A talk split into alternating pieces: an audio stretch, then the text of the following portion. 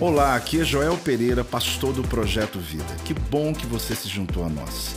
Seja bem-vindo ao meu podcast e que você possa ser impactado, inspirado através dessa mensagem. Tira minha alma do cárcere.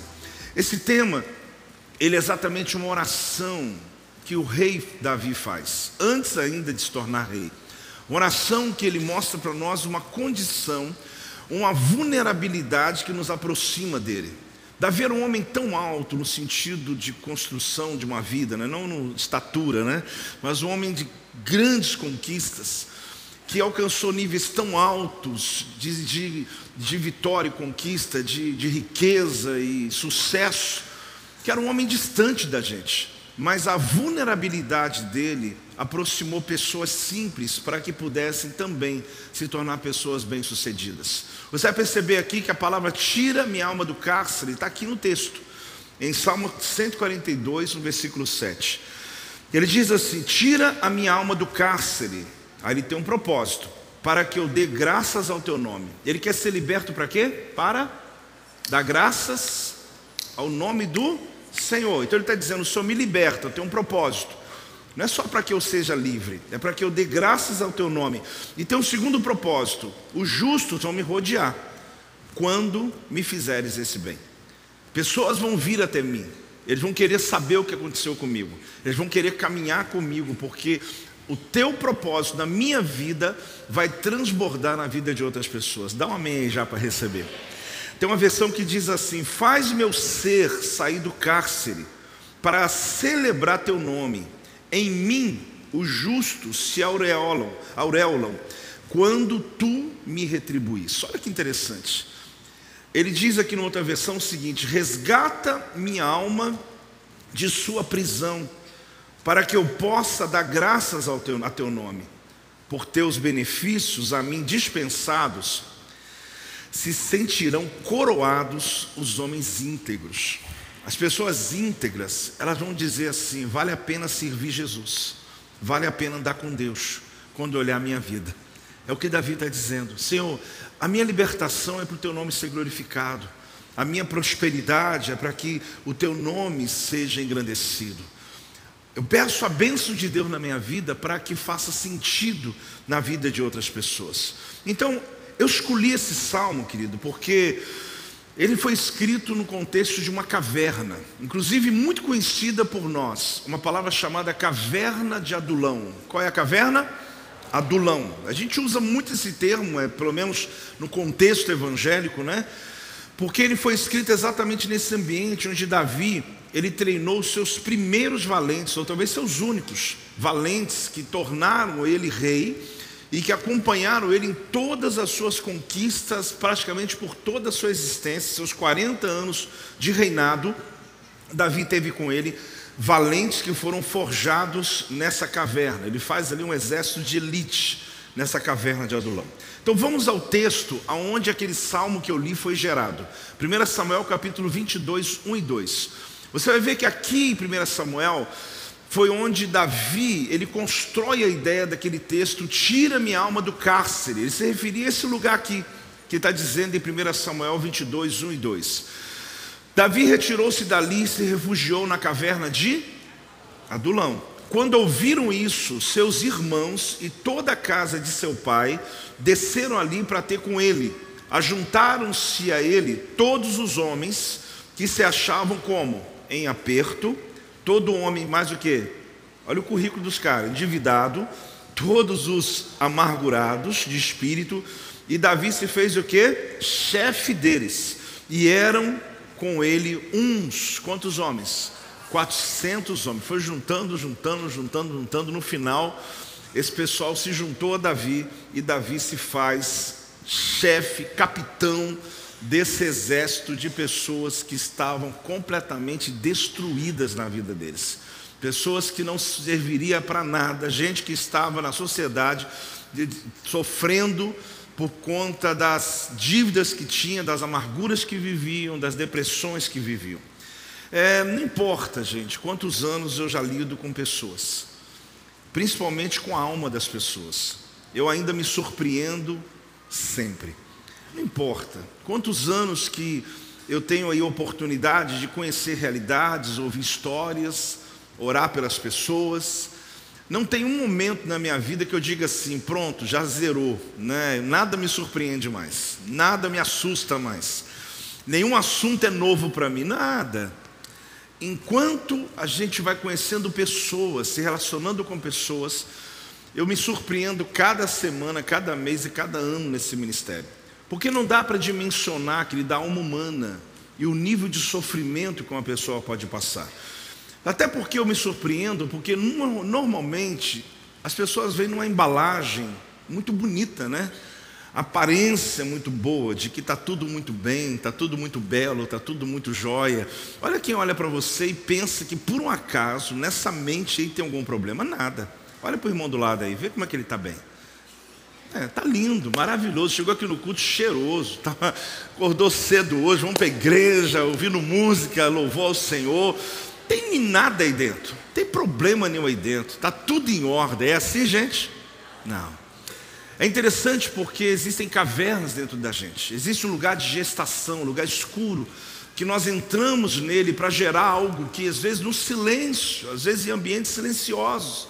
Então a minha surpresa não é por ter um problema novo, é porque o invólucro é bonito. Nós estamos bem. Se alguém olha para mim, olha para você e diz assim: Uai, que isso? Dá o céu na terra, já está tudo bem, está tudo em ordem, mas a gente sabe que não é assim. A gente sabe que é uma decisão que nós tomamos de estar tudo bem, é uma decisão de confiar naquele que está acima de nós que está como chefe sobre a nossa vida e que é capaz de nos tirar dessas cavernas escuras e nos levar para reinar junto com Ele. Diga amém em nome de Jesus aí. Essa é a certeza. Então, aparentemente, nós estamos livres de dores que às vezes são profundas, que fazem parte de uma história difícil. Tornar-se vulnerável pode parecer fraqueza para muita gente, mas pode acreditar a nossa vulnerabilidade aproxima pessoas que talvez nunca acessariam você. Existem pessoas que você conheceu nos últimos tempos que elas se aproximaram de você por ver que você é igual a elas, por perceber que você também tem suas lutas. Às vezes nós queremos esconder, talvez tenha a ver até com a visão que o Espírito Santo me deu hoje, daí de sermos impermeáveis, né? Porque às vezes a gente acha que ser impermeável é tudo bem, nada entra aqui dentro. O problema é que não entra o mal, mas não entra o bem também. Algumas pessoas elas se fecharam em tal nível que elas querem se proteger da vida, do mundo, dos relacionamentos, das coisas. Parece que ele está ali um zumbi vivendo, né? Não, eu não quero me relacionar com nada, eu quero viver minha vida. Mas não tem jeito. Nós somos uma esponja o tempo todo, querendo ou não, nós absorvemos as coisas. Então Davi, ele faz uma oração, tira minha alma do cárcere. Qual oração que ele fez? Agora, por que, que ele faz essa oração?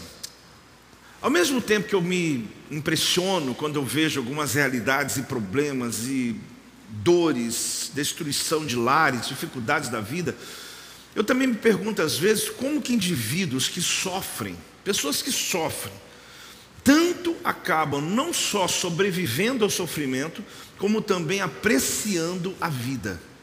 Pessoas que têm tudo para ser infeliz são pessoas bem-sucedidas, são pessoas felizes.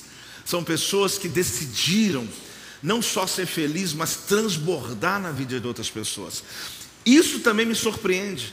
É o contrário, quando eu percebo pessoas que estão numa história de vida, mas mesmo assim, por mais que passaram pelo que passaram, eles conseguem apreciar a vida com gosto. Como é possível que essas pessoas sejam capazes de alcançar essa harmonia da mente, crescer mesmo quando as piores coisas imagináveis aconteceram com elas. A questão aqui é você promover uma ordem dentro de você, é você controlar, ou seja, você dominar sobre a tua alma, é você usar tuas feridas não para se tornar uma vítima, mas para se assenhorar sobre elas e saber que elas fizeram você ser quem você é hoje. Eu quero falar sobre isso. Essa caverna de Adulão, ela é muito conhecida na história de Israel. Eu me lembro quando eu estive lá, não fui lá muitas vezes, mas eu entendi um pouco esse contexto da caverna de Adulão, porque não é só uma caverna que entra uma pessoa. Existem várias cavernas dentro da caverna, a ponto se você não tiver um guia lá dentro, você pode ficar sumir lá dentro. Você pode não achar a saída mais, porque são vários blocos de cavernas dentro da caverna de Adulão. A Bíblia fala sobre 400 pessoas que deve ter trazido depois mais gente, famílias. A Bíblia fala que depois se tornou em 600 morando dentro de uma caverna. A gente olha assim e pensa: que buraco é esse enorme? Que cavernão é esse? A gente pensa num túnel. Não, são várias cavernas que famílias faziam casas, cada um ia pegando um buraco daquele e fazendo seus ambientes que vem desde o período dos cananeus. Então esse lugar ficava a 24 quilômetros de Belém, terra que Davi nasceu, e ficava a 16 de Judá. Então a gente está num ambiente aqui de deserto, próximo a ambientes grandes, mas é a cidade, o lugar, aliás, que Davi ele decidiu estar. A gente sempre percebe que na vida tem processos, processos seletivos, né? Semana passada acho que teve o Enem, não é? São processos seletivos. Está acontecendo hoje? Hoje? Uau, então é hoje o dia de falar sobre isso. Vestibulares, né? pessoas que às vezes para poder entrar numa carreira, ele passa por um processo seletivo, uma carreira militar, talvez até subir de nível numa empresa. E na verdade, existe para tudo hoje um processo seletivo, em qualquer ambiente que você está. Na escola, lá você tem um aluno que é o primeiro da turma, e como disse, no trabalho, você quer subir de nível, você também tem que se preparar mais, faz provas, e tudo existe um processo seletivo. E chega um momento que ninguém quer estar perto de quem não tenha qualificações especiais. A gente vai a um médico, você vê a qualificação dele. Você vai a um, um advogado, você vai a alguém, você está vendo qualificações. Isso tem a ver muito com a seleção que nós mesmos vamos fazendo. Só que Deus não é diferente, né? porque existe um processo seletivo também de Deus. A grande questão é que o processo de Deus ele é diferente do nosso, porque Deus, o que se dá importância para Deus é o que está no coração, não no externo. A gente, a gente é muito seletivo com o exterior, a gente é seletivo porque a gente ouve. Só que Deus, quando olha para o ser humano, ele já diz para Samuel, o profeta: Olha, eu não olho o que tá, vocês estão vendo, eu olho o coração dessa pessoa. Você imagina se você tivesse esse, essa capacidade de Deus, de montar uma equipe no teu trabalho e fazer o processo seletivo, e ao invés de você fazer uma entrevista para ver a capacidade dele, você enxergasse o coração do indivíduo e você dissesse, você está bom para trabalhar comigo. E ele fala, mas como? Não, porque eu vi teu coração, eu vi que você está pronto, eu vi que você pode fazer parte desse meu grupo. Mas a gente não faz isso, a gente não tem essa capacidade, então a gente, na verdade, olha ainda o que está fora das pessoas. Davi está fugindo, ele vai para dentro de uma caverna.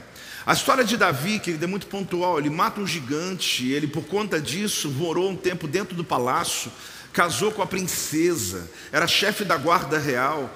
Davi, Saul, que era o rei vigente, sabendo que Davi havia sido ungido pelo profeta Samuel como rei de Israel, ele começa uma perseguição, principalmente quando o testemunho de Davi ficou alto. As mulheres cantavam no meio das praças, nas cidades. Olha, Saul matou milhares, mas tem um cara chamado Davi que matou dez milhares. O rei ficava em pânico, em ciúmes, ele ficava endemoniado. E ele começou a perseguir Davi. Davi teve que fugir. Ele foge para uma cidade dos filisteus, para Gate.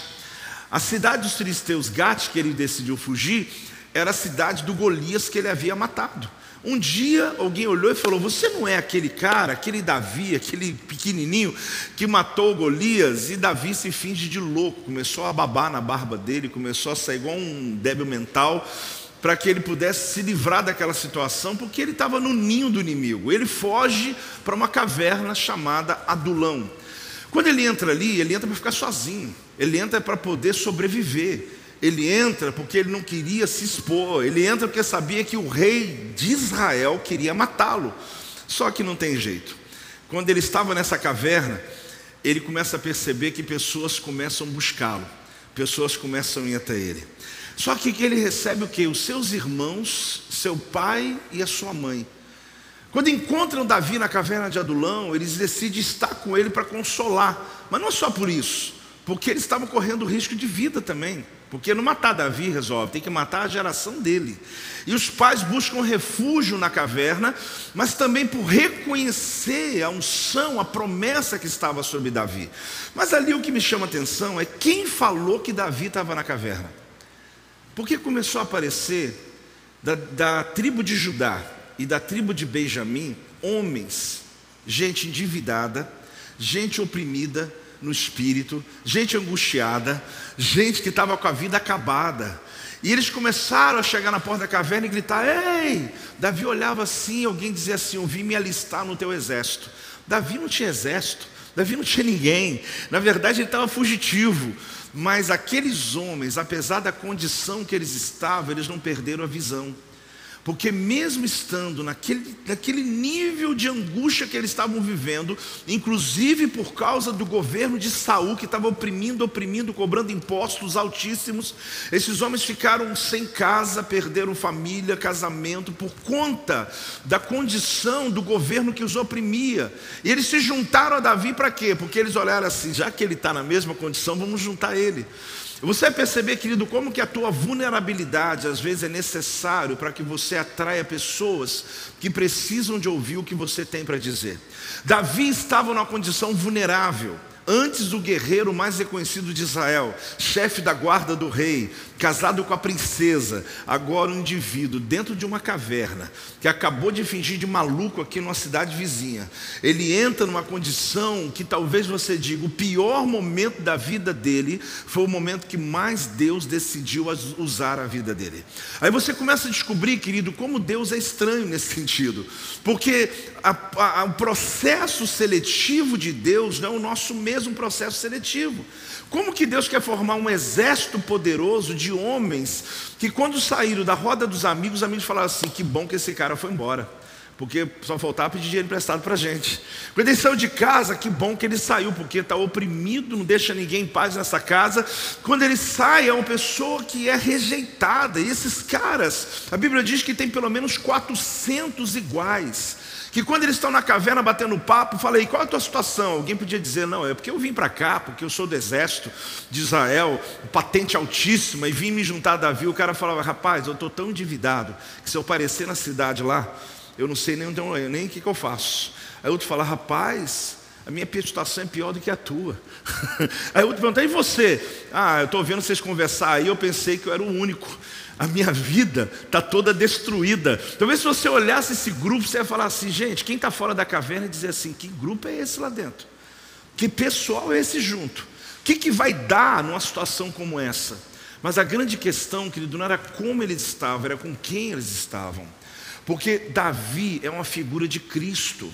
Cristo é descendente de Davi, e Davi representa como Messias naquele momento. É aquele que vai definir, porque eles entraram sozinhos e acabados, mas ninguém estava entendendo como eles iam sair daquela caverna, como guerreiros de Davi, homens valentes, preparados, porque o tempo que eles passam na caverna é o tempo que Deus mudou a história daquelas pessoas. Eu conto essa história hoje aqui, sabe por quê? Porque muitos de nós, querido, entramos aqui neste lugar um dia. Ou talvez hoje você está literalmente dentro de uma caverna. Talvez o currículo desses homens, alguma dessas coisas pode ter a ver com a sua realidade hoje. Mas você tem que entender, querido, que quando você está com aquele que é o descendente de Davi, que é Jesus Cristo, aquele que é chefe sobre nós, da mesma maneira que esses homens foram resgatados, há uma palavra de Deus sobre a minha, sobre a nossa vida neste lugar. Você pode ter entrado numa caverna, mas quando você sair, e as pessoas vão ver alguma coisa aconteceu na vida dessa pessoa. Pode dar salva de palmas, pode celebrar aí em nome de Jesus. Glória a Deus. Mas me chama a atenção, apesar de tudo que esses indivíduos passaram na vida, apesar de toda a condição que eles estavam, eles acreditavam na promessa. Porque é lógico que muita gente sabia que Davi foi ungido rei.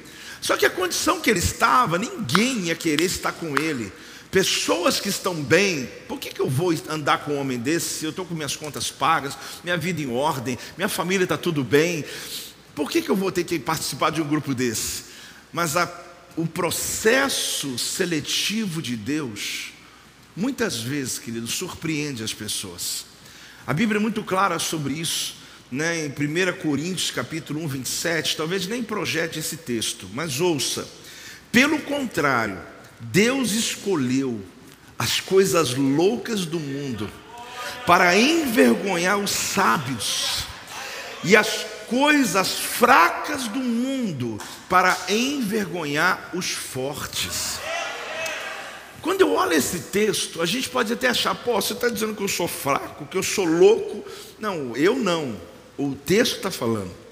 Ele está colocando a gente na condição que aqueles homens que entraram na caverna estavam.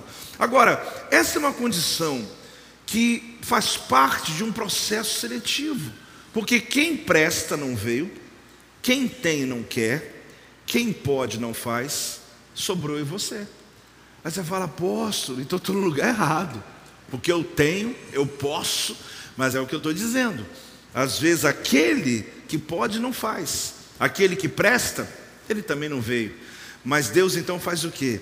Ele toma as coisas que são loucas. Por isso, não menospreza a condição de uma pessoa agora. Porque alguém pode estar do teu lado hoje, que dias atrás alguém disse que aquela enfermidade que ele tem não pode ser curada.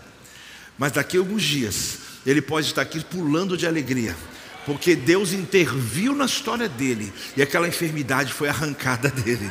Não menospreze, querido, pessoas que estão endividadas. Talvez você diz, ah, eu estou muito bem, emocionalmente eu estou muito bem, minha casa, a gente não menospreza aquele que nem dormindo estão, não estão nada bem, estão vivendo noites e noites e noites angustiantes, estão passando dias difíceis, mas não menospreza não, porque você não tem noção do que Deus pode fazer na vida de uma pessoa que se expõe a Ele, expõe a tua alma a Ele, dizendo: Deus, livra, tira minha alma do cárcere, como hoje de manhã nós vamos orar, hoje à noite também, quem estiver comigo aqui, porque Deus vai arrancar pessoas de condições emocionais, financeiras, espirituais, relacionamentos destruídos, não menospreze, porque amanhã pode ser Ele que está de pé, dando glória a Deus. Quem aqui crê nessa palavra, querido? É para celebrar bem alto em nome de Jesus.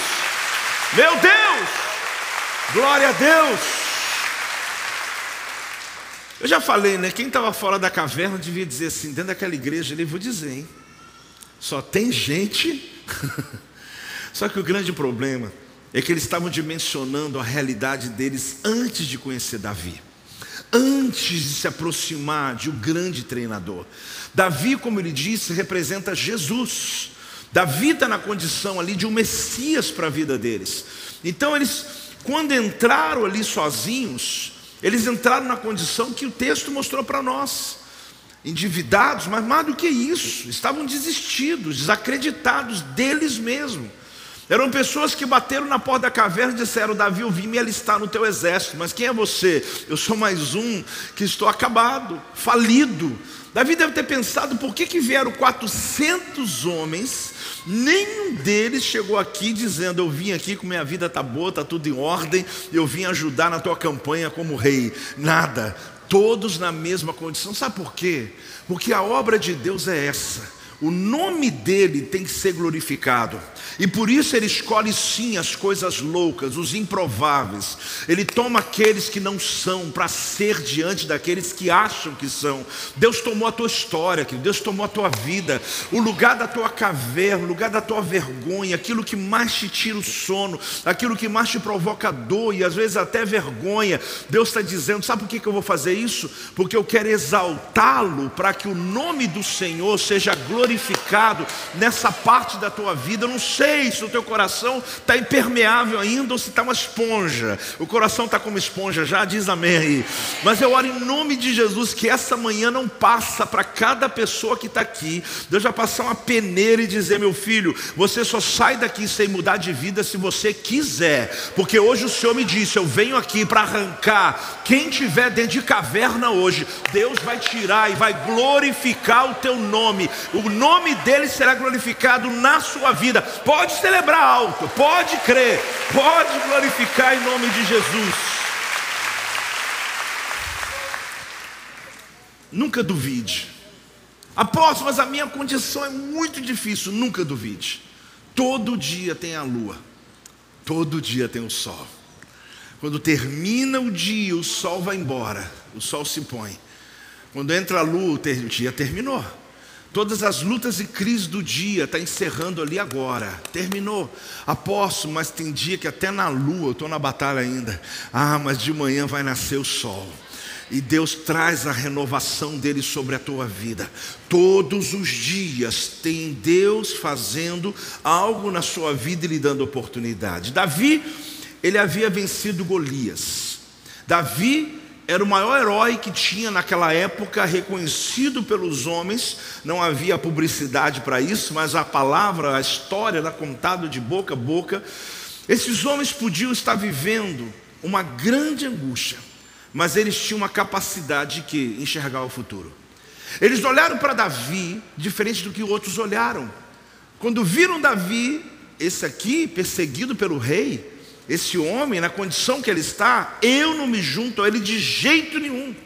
Mas a condição de vulnerabilidade, querido, que passamos, traz sensibilidade ao nosso coração. Existem momentos da sua vida que você acessou uma experiência com o Espírito Santo que você nunca teria se não tivesse passando a caverna que você passou. Existem algumas coisas que nós vivemos que nós não gostamos, nós não celebramos, nem gostamos de lembrar delas. Mas acredite, elas ajudaram você a ter uma base tão profunda com a presença do Espírito Santo, fizeram de você uma pessoa tão forte que acredite, existem momentos de caverna em nossa história que é uma preparação que Deus está fazendo para o próximo nível, a próxima jornada que você vai entrar. Eu subo nesse altar hoje com essa história. A apóstola pregava aqui na terça-feira e na palavra dela, em algum momento, ela falou: Caverna de Adulão, já notei, vou estudar essa semana e vou pregar sobre esse tema. O Espírito Santo bateu essa palavra dentro de mim Conheço, já preguei muitas vezes, mas o Senhor disse: Fala ao meu povo. E eu subo aqui hoje dizendo para você: é o tempo da caverna, o tempo da caverna acabou sobre a tua vida. Deus já treinou, te preparou para essa próxima fase que Ele quer colocar você. Quem sente a presença de Deus aqui, irmãos? Meu Deus, olha bem, esses homens, eles podiam estar numa condição que estavam sofrendo, reclamando, murmurando. Não, eles se juntaram ao maior treinador, ao maior matador de gigantes que havia na época. Talvez a condição de Davi não fosse a melhor, porque nada melhor do que se juntar a Davi quando ele estava no palácio, quando ele era chefe da guarda, casado com a princesa, quando ele é ovacionado pelo povo. Mas Davi foi levado para uma caverna para se tornar acessível. É tão interessante isso. Algumas vezes Deus te permitiu ser vulnerável para que pessoas tivessem acesso à tua vida. A gente tem mais ou menos, querido, uma placa de não se aproxime. Essa placa, às vezes, ela não é tão, ela não é uma placa visível. Você não está andando na rua assim, não se aproxime, não se aproxime, não se aproxime. Mas muitos de nós vivemos fases da nossa vida que ninguém podia se aproximar. Sabe por quê? Porque a gente estava tão alto, está tudo tão bem, estamos tão ótimos que como eu vou ter dar acesso a pessoas e quando dá acesso é muito rápido, ó, fala logo aí, fala logo aí que eu estou indo. Olha, vamos rápido aí que eu tenho que viajar. Vamos rápido. De repente não tem mais viagem, de repente já não tem mais ninguém, de repente já não tem ninguém dando aplausos. Chega a hora da vida que ninguém curtiu o que você está fazendo. Aí de repente chega alguém e começa a falar com você, você fala, por favor, senta que eu estou com tempo agora. Agora, por que, que a gente tem que estar tão vulnerável assim? Porque às vezes nós não percebemos, olhe para mim, que quando Deus está te prosperando, Deus está te abençoando, não esquece da roda d'água, ela está no alto. E quando ela está no alto, quem lembra de uma roda d'água em fazenda? Ela está pronta para derramar. Se você não derramar, você não cumpre o teu propósito. Só que muita gente guarda o que tem e às vezes tem que vir lá para baixo. Sabe para quê? Para poder entender como a vida funciona. Então não olhe isso como um castigo, olhe, olhe como um treinamento de Deus. Muitos aqui estão passando por cavernas há algum tempo. Pessoas se juntaram a você porque viram que a condição tua é como a delas. Mas não é para você ficar choramingando dentro de uma caverna das dívidas, problemas, depressão e angústia. Deus aproximou essas pessoas de você para você libertar elas. Porque você tem Cristo em você. Você é uma figura de Cristo na terra. Você é como um Messias na vida dessa pessoa naquele momento da angústia. Então a tua vulnerabilidade do momento não define você. É só o tempo da tua roda d'água se encher de novo. Que você começa a subir, a subir, a subir, cheio para poder derramar novamente. Deus está começando a encher você, igreja do avivamento. Deus está começando a preparar você para que você possa transbordar, transbordar. Esses homens podiam estar como estavam, mas chegou um dia que Deus mexeu no céu, tornou Davi rei sobre Hebron. Treze anos depois da unção dele, se tornou rei sobre Hebron, que era o reino do sul. Sete anos depois, sete anos e meio, para ser mais claro, com 37 anos e meio, Davi reinou sobre todo Israel. A grande questão, querida, é que esse período que Davi agora assume o governo de Hebron, o reino do sul, sobre todo Israel, ele reina 40 anos, 40 anos de governo. Sabe quem reinou com Davi? Os 400. Não foi o exército de elite de Israel que reinou com ele. Quando aqueles 400, quando Davi foi chamado para reinar, aquela, aquela equipe que ninguém queria, aquele povo que todo mundo rejeitou, aqueles homens que quando passava dizia nem chega perto que vai pedir dinheiro emprestado, esses aí foi o que Deus mudou a realidade deles. E Deus fez que eles reinassem. A figura de Davi é de Jesus. Então Deus está falando com você, que Ele nos tirou do império das trevas, Ele nos arrancou de uma condição, querido, onde muitas pessoas nem sabiam, nem nós mesmos acreditavam em nós mesmos. Mas o poder de Deus, o treinamento da palavra do Senhor, nos arrancou desse cárcere físico, da alma, emocional, espiritual. E hoje o Senhor está dizendo: você vai reinar em vida.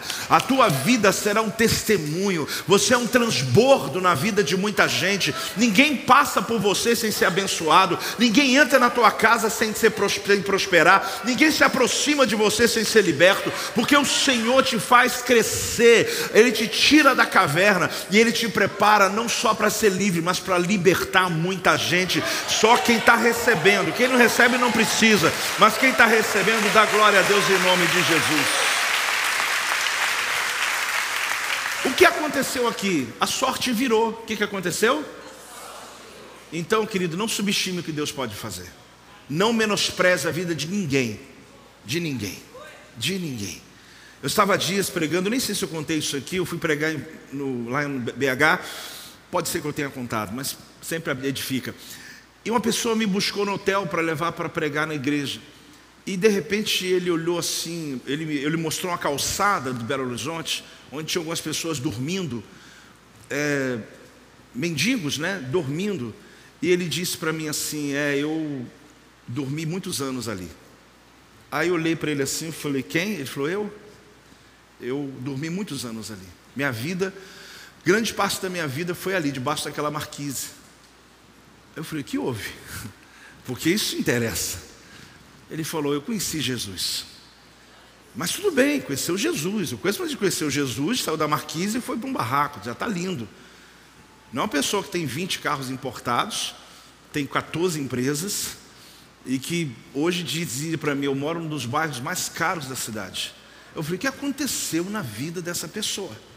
De sair debaixo de uma marquise e hoje ter dezenas de funcionários, que ele é responsável, é chefe sobre eles e que prosperou em tal nível, ele dizia: Não, que eu tenho, eu tenho uma coisa que eu gosto, eu gosto de carros antigos, mas eu não gosto de carro antigo brasileiro, não, só os internacionais. Tem carro que vale um milhão, tem carro que vale dois milhões. Eu falei: Como que alguém que dormia debaixo de uma marquise hoje prosperou tanto? Ele disse: Primeiro, eu ajudo tanta gente, eu ajudo a obra missionária, eu ajudo projetos, eu me envolvo em causas, porque eu sei de onde eu vim e eu sei o que eu posso fazer na vida dessas pessoas. Querido, eu vou dizer uma coisa para você: não importa a caverna que uma pessoa esteja, se ela tiver decidido a sair de lá, se ela se apegar a Jesus, você pode até entrar na caverna todo acabado, mas quando você sai, você sai com o rei Davi do teu lado para reinar, sai com Jesus que é a figura de, do rei Davi para reinar. Ah, querido, vamos aprender mais algumas coisas. Minha história permite que outras pessoas se aproximem. Fala comigo, minha história a gente não gosta do sofrimento, mas o sofrimento nos faz entender o sofrimento das pessoas. Existem coisas que você só soube o que é até você passar. Eu e você não precisamos passar por todas as dores do mundo para entender todas as dores das pessoas. Graças a Deus por isso. Porque Jesus já passou todas as dores do mundo para entender todas as dores das pessoas. Mas você sabe e há de convir que quando a gente passa por uma crise, a gente fica mais quebrantado. A gente, a nossa vulnerabilidade nos aproxima de Deus e deixa as pessoas aproximar da gente. Se a gente entendesse isso, querido, como que o orgulho, como que a soberba precede a queda, nós nunca, nunca íamos ser soberbos por qualquer conquista que tivemos na vida. Qualquer coisa que você é um carro, comprou uma casa, eu fui promovido, eu ganho 30 mil por mês, isso não importa. Se isso não fizer sentido na vida de outros, se isso não transbordar na vida de ninguém, só simplesmente para contar uma história de alguém que venceu, isso não presta para nada. Porque a grande questão aqui é você descobrir que as suas dores, querido, lhe faz entender as dores humanas. Quanto mais rápido você passar por elas, melhor. Mas não tem jeito. Eu me lembro, eu nunca mais me esqueci quando a apóstola teve uma crise renal. Isso faz anos. Mas quando ela saiu do hospital, ela falou: Joel, eu vou dizer uma coisa para você. Quando uma pessoa tiver com crise renal na igreja, pedir para eu orar, eu vou dizer para você, deve ser a pior dor que eu senti na minha vida. E ela falou: a sensibilidade aguçou. Não é que a gente não tinha vontade de orar por quem tem essa dor, mas a gente não sabe, a gente não tem noção. Mas a dor que você vive com teu filho, no teu casamento, circunstâncias financeiras, situações improváveis, ela faz pessoas aproximarem de você. E acredite, elas vêm esperando, tendo esperança em você. Tem hora que você fala assim, meu Deus, eu estou passando o pior momento da minha vida, o pessoal está me rodeando.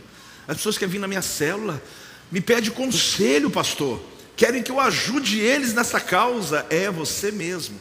Você é como Davi, porque na verdade Davi estava numa caverna, mas não pertencia àquela caverna. Davi estava passando por uma caverna, mas ali era um rei que estava dormindo no lugar aonde no futuro seria colocado no lugar certo dele. Ele mesmo na caverna continua agindo com nobreza. Querido, o que muda não é o lugar, é quem está lá dentro. Você pode estar passando o que for na tua vida, mas os valores que você adquiriu, ninguém vai interromper, ninguém vai roubar de você. Ah, mas eu tive que pegar aquele dinheiro lá porque eu estou passando necessidade você não, pode passar o que for, nunca vai pegar dinheiro alheio. Por quê? Porque são valores que você construiu, tem nobreza aí dentro, tem rei aí dentro, tem uma princesa, tem um príncipe aí dentro. Então, querido, você pode estar na caverna, mas você não pertence a esse ambiente. Esse momento, pessoas estão se aproximando, sabe por quê? Porque eles vão sair com você vitorioso, do mesmo jeito que você vencer.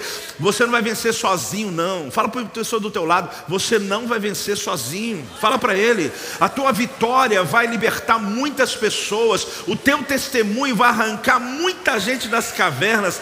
Ah, querido, muita gente, muita gente acredita que foi sorte. É difícil acreditar que passar o que você passou e você ser quem você é hoje. Tem muita gente que olha para você e fala assim, lá na vizinhança, foi sorte, foi sorte. Como se fosse sorte. Alguém disse para mim uma coisa muito coerente: você quer ter sorte? Encontre-se com ela às 5 horas da manhã. Começa às 5 horas da manhã, você vai ver que a sorte ela acorda cedo. Mas não é sorte, querido. Foi muito trabalho teu, foi disposição tua, foi muita entrega, foi decisão. Enquanto muita gente estava fazendo lá, curtindo a vida, você decidiu: eu vou vencer. Agora a grande questão é que muita gente acredita nisso. Ele ouve a tua história e percebe Aí sim que foi uma decisão. Você decidiu não ficar preso na narrativa de derrota. Porque você decide uma coisa ou outra. Eu vou ficar preso nas narrativas de derrota, nas esquinas da vida, ou eu vou lá para a caverna, onde eu encontro um treinador. Eu vou lá para um lugar onde tem gente como eu. Talvez nem esteja como eu estou hoje, chegaram como eu estava, para eu ver como eu vou estar no futuro. Porque a sua realidade hoje vencedora, querido, inspira muita gente que está lá embaixo. A história desse homem que dorme de da Marquise, é só dele contar isso para alguém, ele está dizendo o seguinte, ele está mandando um recado. É possível, quando ele estava naquele carrão, isso não me ostenta, nada me impressiona, mas me impressionou pela história dele. Quando ele contou a história do passado e a história do presente, eu falei: Meu Deus, Deus pode, Deus pode, Ele não é o único, você sabe disso. Aqui nessa igreja mesmo tem pessoas assim, que romperam na sua realidade, por quê? Porque não estão vivendo e curtindo narrativas de derrota, estão em lugares de treinamento, lugares de mudança, onde eu estou sendo desafiado. Escolha habitar em lugares onde você é desafiado. Não fique andando com pessoas que estão do mesmo jeito que você e contando histórias igual você, dizendo não tem jeito, não tem jeito, não. Vá para lugares onde pessoas estão dizendo tem jeito sim, eu saí, você pode também sair. Só que a minha vulnerabilidade, ela me aproxima das pessoas. Quando a sua vulnerabilidade aparece, pessoas se aproximam por acreditar na sua história e por elas dizerem também posso sair disso. O lugar que você está permitiu que pessoas que nunca teriam acesso a você pudessem ter. Imagine, né, como eu disse agora há pouco, pessoas que têm como uma placa não se aproxime. Essa sensação que eu tenho, é a sensação que eu tenho. Tem pessoas que você vai se aproximando, ela não tem nada visível, mas está intrínseco. É como se ela estivesse dizendo, fala logo, resolve logo, eu estou ocupado, tal. Por quê? A placa dele está dizendo, não se aproxime. Só que às vezes essa mesma pessoa, já te expliquei, né? Num tempo difícil da vida, diz assim para mim: Pastor, eu preciso falar contigo. Aí eu falo: Olha, eu estou vendo aqui a hora, qualquer hora. É assim que fala comigo. Pode ser de noite, madrugada, duas da manhã, assim ou não é, gente? Quando a pessoa está no momento dela. Ela diz: Fala a hora aí que eu apareço. Só que um tempo atrás tem que ser daqui a um mês. Por quê? Porque às vezes a gente vive algumas vulnerabilidades para a gente conhecer a realidade humana para a gente perceber que nós estamos nessa vida para mudar a vida de outros. Tem pessoas que sofreram muito e que ainda sofrem muito. Meu Deus, como a gente pode quebrar esse círculo repetitivo de dor? Ah, a gente tem que ser grato a tudo, querido. Pode acreditar. A gente tem que ser grato até mesmo pelo que fizeram de mal para a gente. Você quer ser feliz? Seja grato até pelos algozes, até por aqueles que lhe fizeram mal. Apóstolo, você está maluco? É. Porque foi aquela condição que levou você a ser quem você é hoje. Existem alguns níveis de aperto que você passou, alguns níveis de exposição que você viveu, que não causaria nenhum nível de resposta da tua vida se você não passasse por aquilo. Ontem mesmo eu conversava com alguém sobre isso. Uma história muito repetitiva aqui, repetitiva aqui, mas na minha história pessoal eu vi vários momentos assim. Na minha adolescência, quando eu estudava, eu fiz uma prova e o professor me chama de burro na frente de todo mundo. E ele fala assim: como é que você tira zero numa prova de química geral? Você quer ser engenheiro químico aonde? Eu fazia curso técnico de química e eu lembro que eu olhava para ele muito tímido que eu era, muito calado que eu era, dava aquele lagriminha descendo. Eu tinha duas escolhas: ter raiva daquele homem, professor Gerson, o nome está aqui até hoje ter ira daquele homem dizer: esse cara acabou com a minha vida. Ou eu ir para casa, porque eu estudava o dia inteiro, trabalhava o dia inteiro, estudava à noite, eu não tinha tempo. Eu tinha 16 anos de idade. Ou eu ia para casa, e como eu fiz, eu virei à noite. Eu falei, eu vou provar para ele. E tinha uma segunda chamada. Fiz a prova, tirei 10. Só que quando eu mostrei para ele, eu achei que eu estava dizendo assim, me vinguei. Na verdade, era o que ele queria. Na verdade, ele usou de uma coisa que destravou minha vida. Eu me lembro quando a gente queria comprar aquele galpão lá da avenida lá, Sávio Gama, 2345, o número do lugar.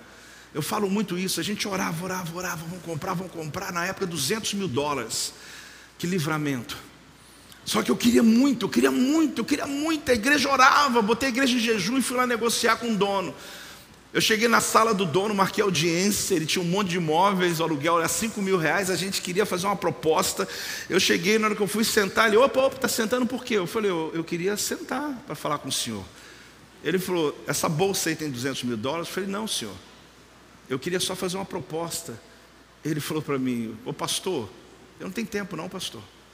Se você não veio com dinheiro, você vem aqui para conversar, e eu em pé assim, travado, Levantei, dei as costas para ele, fui andando na rua, pensando nas ovelhas que tinham orado, jejuado. Marquei a hora, falei, gente, tal hora eu vou estar com a pessoa. Nem ouvi a minha proposta, ele ouviu. Eu tinha duas chances: ficar irado com ele ou tomar uma atitude. E a chance que eu decidi é tomar uma atitude. Deus nos deu a tendinha atrás. Deus nos deu esse lugar depois. Deus foi ampliando a gente. Mas você não pensa que eu vou encontrar ele e dizer assim, tá vendo? Não. Eu sou grato por ele. Acredite. São só dois de muitos que eu sou grato. Só que muita gente escolheu, sabe o que? Ficar com raiva. Vou provar. Eu vou agora, eu vou. Irmãos, não entra nessa vida.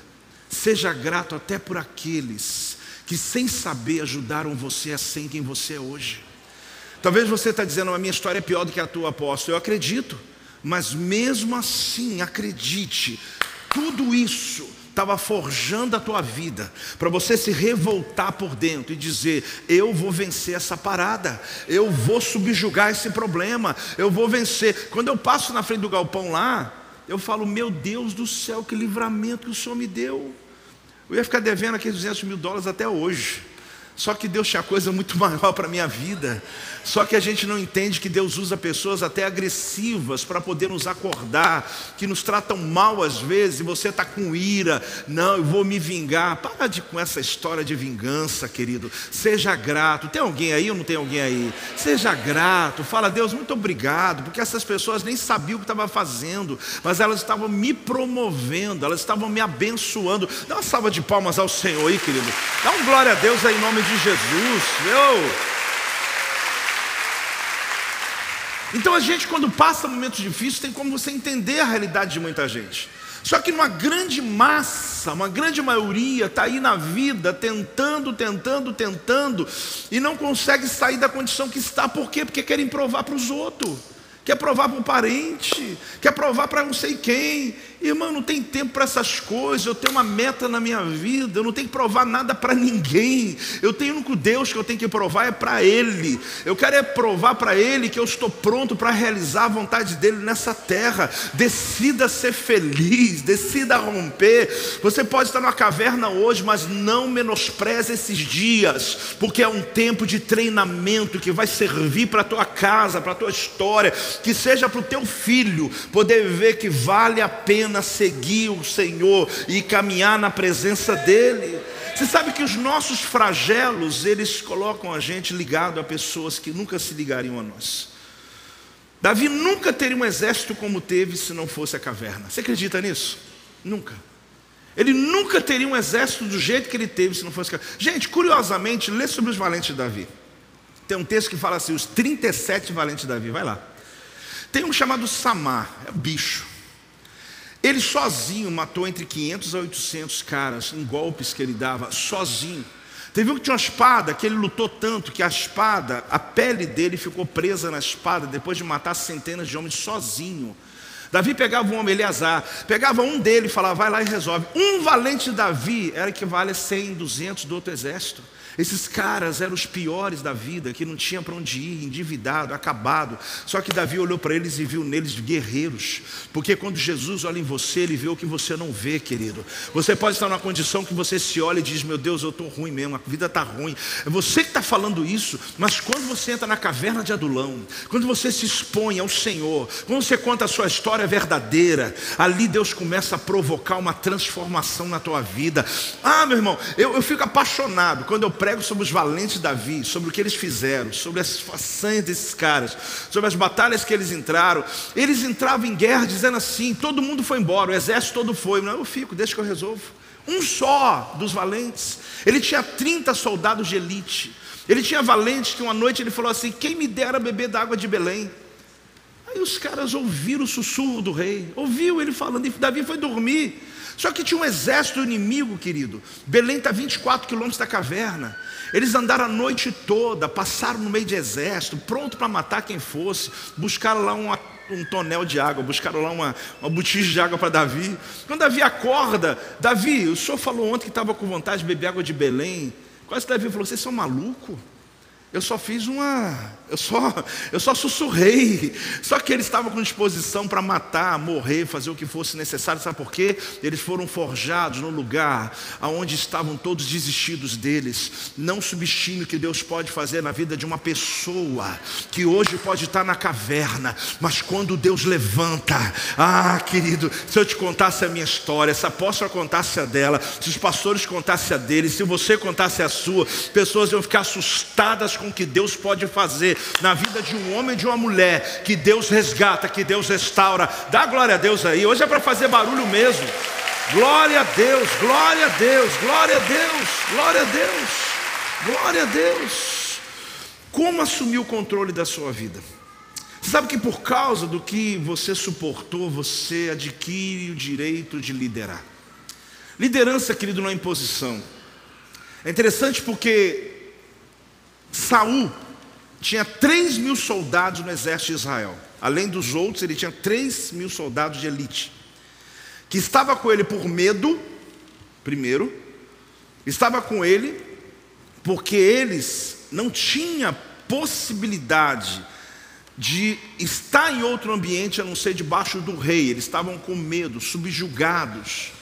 Davi tinha 600, porque depois dos 400 veio mais 200, diz a Bíblia. Davi tinha 600 soldados que escolheram Davi. Os 3 mil soldados de Saul foi ele que escolheu. Os 600 de Davi escolheram ele. Antes de você querer liderar pessoas, antes de você querer escolher pessoas, deixa elas escolherem você primeiro. Porque eu não tenho dificuldade nenhuma de poder liderar a minha equipe e de liderar pessoas que estão aqui. Porque na verdade eu não fui escolher eles, eles que escolheram a gente. E por isso aquilo que a gente realiza, não temos dificuldade alguma. Existem muitas pessoas que querem liderar pela imposição, pelo medo, querem colocar pressão sobre pessoas, opressão sobre pessoas, querem ameaçar a pessoa. Mas a grande verdade é que Davi, para nós, é o maior exemplo de liderança, porque ele foi chefe sobre esses que escolheram ele. Ele não foi lá dizer eu quero esse, eu quero esse, não, não. Ele deixou escolherem. E quando eles disseram, nós estamos com você, Davi, ele disse, então vamos começar o treinamento. Passou tempo dentro de uma caverna, mas quando eles saem dali, a gente tem que ressaltar aqui vários momentos da história, mas eu escolho essa da caverna, porque pessoas improváveis se juntaram a Davi de tal maneira que surpreendeu uma sociedade inteira. Porque a maioria daqueles homens endividados, oprimidos, amargurados de espírito, a lista ali tem alguns itens, né? Alguns adjetivos muito fortes. A maioria deles era conhecido pela vizinhança, pelas pessoas. Quando esses homens voltam, escoltando o rei de Israel, deve ter gente olhado assim e falou: gente, bem que ele sumiu mesmo. Só que ele voltou próspero voltou bem, voltou com outra cara, porque ele decidiu não ficar na narrativa da derrota, mas decidiu entrar no lugar de treinamento. Você decide a tua vida aqui hoje, querido. Ficar na narrativa da derrota lá de fora, ou entrar em um ambiente que vai treinar você, que vai preparar você. Sabe de uma coisa? O vitimismo é o opressor covarde. Eu ouvi essa frase essa semana, acho que um indivíduo muito bem preparado, psicólogo, eu creio nesse, psiquiatra. Ele disse: o vitimista, né, o vitimismo é um opressor covarde, porque ele oprime a família, ele oprime o pastor, ele oprime as pessoas que estão ao lado. A pessoa te oprime usando a dor dela e torna você cativo dela. Você tem que cuidar daquela pessoa a vida inteira. É um vitimista que oprime, só que ele é covarde. Ele é covarde porque ele sabe que toda vez que ele acessa a dor dele, você se quebra. É um filho, é um pai, é um amigo, é um parente, é um discípulo, é um marido, uma mulher. É horrível. Pessoas vítimas que querem acabar com a vida da gente. Porque se eles trabalharem também, rompem. Se eles buscarem, eles também rompem. Mas eles querem viver na zona de conforto deles. E quando as coisas estão dando errado, eles vêm e contam uma história para você. Você tira o dinheiro que você lutou para pagar, para trabalhar, entrega. Você pega o seu tempo, você pega a sua vida, estrutura teu casamento, porque são vítimas opressoras. Querido, não escolha o caminho de vitimismo, escolha o caminho da tua vitória.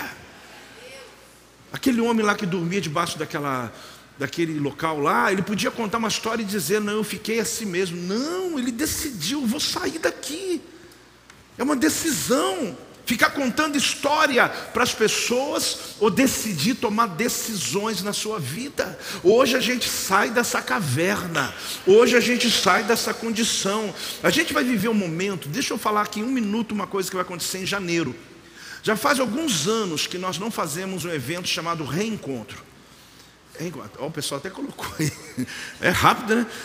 O reencontro, querido, foi há dias atrás, eu e o Silvio, a gente orava, a gente estava na reunião, a gente falou, gente, vamos resgatar o reencontro, mesmo que o conteúdo vai mudar, mas a gente precisa levar pessoas que já estão trabalhando com a gente, que já passaram pelo encontro, às vezes liderando uma célula, ou estão envolvidos em um ministério, estão, mas estão cansadas. Cansa, gente. Pessoas que estão precisando de um renovo, às vezes está impermeável.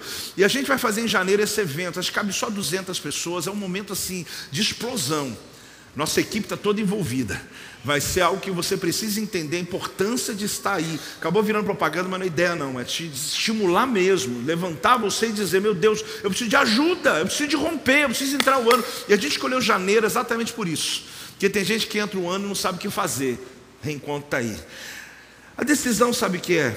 A sua ferida não vai te parar. A sua ferida, ela vai te impulsionar. Tem uma frase que eu uso há muitos anos, eu gosto muito dela. Da ferida cirúrgica de Adão veio Eva. Do lado ferido de Jesus, a igreja. Da sua ferida, acredite, Deus vai tirar o melhor. Da ferida de Adão, você sabe que uma costela dele foi tirada, mas a resposta foi boa, né? Nasceu Eva, ou seja, Deus criou Eva da ferida dele. Jesus foi ferido do lado e fluiu água do corpo dele. Ali era a figura do nascimento da igreja, que nasceu. Ele sofreu, mas nasceu a igreja. Agora, e da sua ferida? Olhe para mim. E da sua ferida, o que nasceu? O que vai nascer a partir da tua ferida? Você está entendendo isso ou não, querido? Quem está entendendo, diga amém. Então, eu preciso saber o seguinte: o que eu vou fazer com as minhas feridas? Essa é a decisão que, que eu vou fazer com elas? Eu vou ficar reclamando da vida ou eu vou usá-las para poder me levantar? Porque da ferida de Jesus nasce uma igreja, da minha ferida tem que nascer algo bom. Da minha história tem que fluir algo maravilhoso, pessoas precisam ser abençoadas, e aí eu quero terminar dizendo uma coisa para você. Davi se junta a essas pessoas, e ele faz desses homens tão poderosos, que ele se torna o seu grande exército. Só que Davi fez uma oração: tira minha alma do cárcere. Para quê? Para que o seu nome, ou seja, seja glorificado, ou seja, para que eu possa louvar o teu nome. E quando os justos, as pessoas olharem para mim, elas vão querer rodear, vão querer estar comigo. Sabe o que é isso, querido? Que a sua história atrai pessoas, o seu testemunho atrai multidões. Se você precisa de uma equipe para trabalhar, de equipe para poder usar no ministério, de uma célula para abrir, as pessoas virão por causa do que Deus fez na tua história, da tua vida. Conte a tua história. Está chegando o ano da influência. Sabe o que Deus vai fazer? Pegar um a um dessa igreja, um a um. Isso é influência. É pegar uma pessoa que consegue atingir 100 pessoas. Isso é influência. E como vai ser isso, apóstolo? Pelas minhas habilidades? Não, pelas suas debilidades. Não é porque você é o cara é porque você vai contar exatamente a tua história. E as pessoas vão dizer que influência você tem, porque a tua história, ela realmente me faz acreditar que é possível mudar a realidade. Você está entendendo como vai ser 2023? Vai ser o teu ano. Deus vai te colocar no nível de influência tão forte que pessoas vão rodear você. Davi disse isso. Ele disse: Se o Senhor me abençoar, pessoas vão me rodear. Você não vai atrás de ninguém, não. Pessoas vão bater e dizer: Olha, tem, tem vaga ainda na sua equipe. Olha, tem jeito, eu quero, eu quero ficar com você. Tem gente que vai dizer: Eu trabalho para você, não tem salário, não. Eu quero aprender com você. Depois você me paga paga se você quiser, porque vão rodear a tua história. Tem alguém recebendo? Dá uma salva de palmas ao Senhor. Dá um glória a Deus em nome de Jesus. Eu termino de verdade com essa frase e, lhe claro, lhe dando o entendimento dela. Não decorei a minha cela. Fala comigo. Você sabe que a caverna foi necessária para Davi, né? Porém, não era o seu lar, nem seu futuro, e sim um lugar passageiro, acredite. Se você está vivendo hoje naquela lista que foi lida lá, eu te lembro ela depois: dívidas, opressão, amargurado de espírito e outras coisas da alma. Não é o teu lugar. Há dias atrás, a pastora lá de Portugal, do projeto Vida, ela compartilhou comigo uma história que ela ia pregar no próximo domingo. Pregou agora domingo passado, atrás. E a história que eu fui pesquisar, claro, é de Charles Button. Ele hoje tem 71 anos. Ele é um ator, ele é diretor de filmes, muito conhecido, dono de uma fortuna absurda. Mas é interessante que tem filmes dele, coloca aí. Ele tem vários temas, vários filmes. Homem muito bem sucedido. Mas a história é que nem sempre foi bom assim. O início dele não foi nada bom. Na juventude dele, Dutton, ele abandona a escola, o pai dele caminhoneiro. No ensino médio, ele foi boxeador, entrou numa briga, matou uma pessoa, foi preso. Detalhes que não tinha lá, mas a pastora compartilhou que também na prisão ele bateu num carcereiro e pegou mais dois anos. Eram sete, parece que nove anos de prisão. Quando ele sai dali, condenado, homicídio culposo, ele não só passa por essa condição na prisão, mas tudo que agrega esse ambiente que a prisão traz, de conhecer pessoas ali, de se envolver com muitas coisas. E ele depois foi vencendo na vida. Ele é um ator famoso, dono de um, uma fortuna absurda, um diretor de filmes, bem-sucedido, família, etc, etc. E um dia alguém perguntou para ele o seguinte: Como você superou essa história? Talvez o mesmo irmão lá da Marquise, né? É legal perguntar para a pessoa, como que você supera uma história dessa? E ele disse uma coisa que eu quero projetar aqui. Ao contrário dos outros prisioneiros, eu nunca decorei minha cela. Ele disse: Eu nunca me senti pertencente àquele lugar. Eu nunca organizei o lugar, florzinha, aqui é meu lugar, já que eu estou na cela, deixa eu ornamentar o lugar. Já que eu estou na caverna, deixa eu me acostumar com esse ambiente. Já que eu estou nessa depressão tem sete anos, deixa eu acostumar com esse remédio, deixa eu acostumar com essa situação. Ele disse: Eu nunca decorei a minha cela. Faz sentido para você essa frase ou não? Por que, que ele quis dizer? Ao contrário de todos os amigos que estavam lá, de todos que estavam prisioneiros como ele, eles estavam ali já como se a vida deles fosse ali a vida inteira, mas ele não. Ele percebeu que ali era uma oportunidade que ele teria de mudar a vida dele ou não. E mudou, hein? Hoje você olha a história desse homem, eu curiosamente fui ler. Eu falei, como que alguém com um histórico desse, ele poderia até comprar uma casa, poderia até se casar, mas se tornar bilionário, se tornar um homem que tem influência na, no, na, nessa, na empresa dos filmes, na, na indústria né, dos filmes. A gente assistiu filmes dele já e fala, mas como que esse homem chegou? E ele tem uma frase que ele carrega: Eu não decorei minha cela. Não decore a tua cela, querido. Não decore a tua caverna. Faz sentido para você? Você tá, é uma passagem. Você pode estar tá passando um tempo difícil no casamento, mas não diz assim, é, meu marido é alcoólatra, eu vou viver isso a vida inteira. Não, não, não decore. Ah, mas meu, minha esposa, ela, ela é bipolar, eu vou viver assim. Não, não, não, não decore a tua célula, sua célula. Ah, eu, eu, eu sou pobre mesmo, eu tenho que saber, não tem jeito. Vamos lá, meu filho, vem cá. Nós somos pobres, vamos ficar pobre. Não decore a sua cela. Você pode estar passando por um momento. Eu espero que você esteja com uma esponja agora. Fica impermeável não. Você está passando por um momento. Davi passou por um momento importante, mas era para reinar depois. Você pode estar passando por um momento hoje aqui nesse lugar, mas é para reinar sobre isso depois. Quem acredita nisso? Porque Deus mandou dizer isso para você. Você pode olhar para uma área da tua vida e dizer: Eu preciso de um livramento. Eu tenho que sair dessa caverna hoje. Então você vem no culto certo. Pessoas que estão em casa agora, mesma coisa. Deus está mandando dizer a você que talvez você dentro de casa tem gente que está dentro de um quarto escuro agora só me vendo porque nem do quarto sai, mas Deus está dizendo: chegou a hora, chegou a hora de sair dessa depressão, desse quarto, dessa angústia, dessa vontade de suicídio. Eu li uma, eu li uma tese esses dias que eu fiquei assustado. Em lugares onde tem mil pessoas, existe pelo menos 12 pessoas suscetíveis ao suicídio. Opa, tem mil pessoas aqui hoje. Aí eu falei, será que é verdade? Só que quando eu me lembro das histórias que ouço, pastor Adriana, eu sei que é verdade. Pessoas aqui dentro hoje podem estar com espírito de suicídio, desistido da vida. Pessoas em casa hoje podem estar assim, mas Deus é tão fantástico. Deus é tão tremendo que essa história de Davi é a nossa história. Ele estava assim, e entraram gente pior do que ele lá dentro, mas eles saíram valentes, eles saíram vitoriosos, resgataram a família deles. Lá em Ziclag você vai ver, todo mundo tinha esposa, tinha filhos.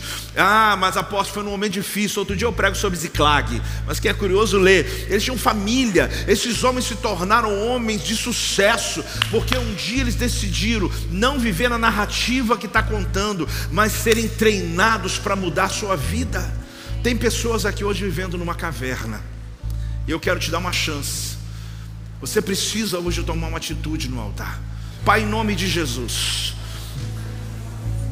eu coloco diante do teu altar, ó Deus, porque já está acontecendo a obra do teu Espírito Santo aqui agora. Porque não se trata só de anotar um nome, se trata de entrar numa causa. O reino espiritual das trevas está resistindo agora, porque sabe que hoje, hoje tem uma promessa empenhada sobre os céus dessa igreja. Hoje tem uma promessa liberada sobre este ambiente profético. Tem um crente aí para orar comigo, igreja? Começa a orar aí, começa a orar. Pai, por isso, em nome de Jesus, eu declaro que esses próximos sete dias, esses, esses nomes, aqueles que estão numa caverna, aquilo que hoje pode ser o que rouba, que rouba a tua alegria, ó Deus, que traz sobre a tua vida até vergonha, é exatamente aí que eu coloco a tua mão poderosa, Senhor. Pegue, tome essas causas, meu Deus, tome essas histórias, meu Pai, muda essas vidas em nome de Jesus, porque nós empenhamos a nossa oração, nós empenhamos a nossa fé, crendo que o sobrenatural vai acontecer. Este é o meu podcast. Você pode acompanhar meus conteúdos diários no Telegram e as mensagens completas no meu canal do YouTube. Não se esqueça de me seguir no Instagram. Compartilhe essa mensagem com outras pessoas e lembre-se: quem se adianta, governa.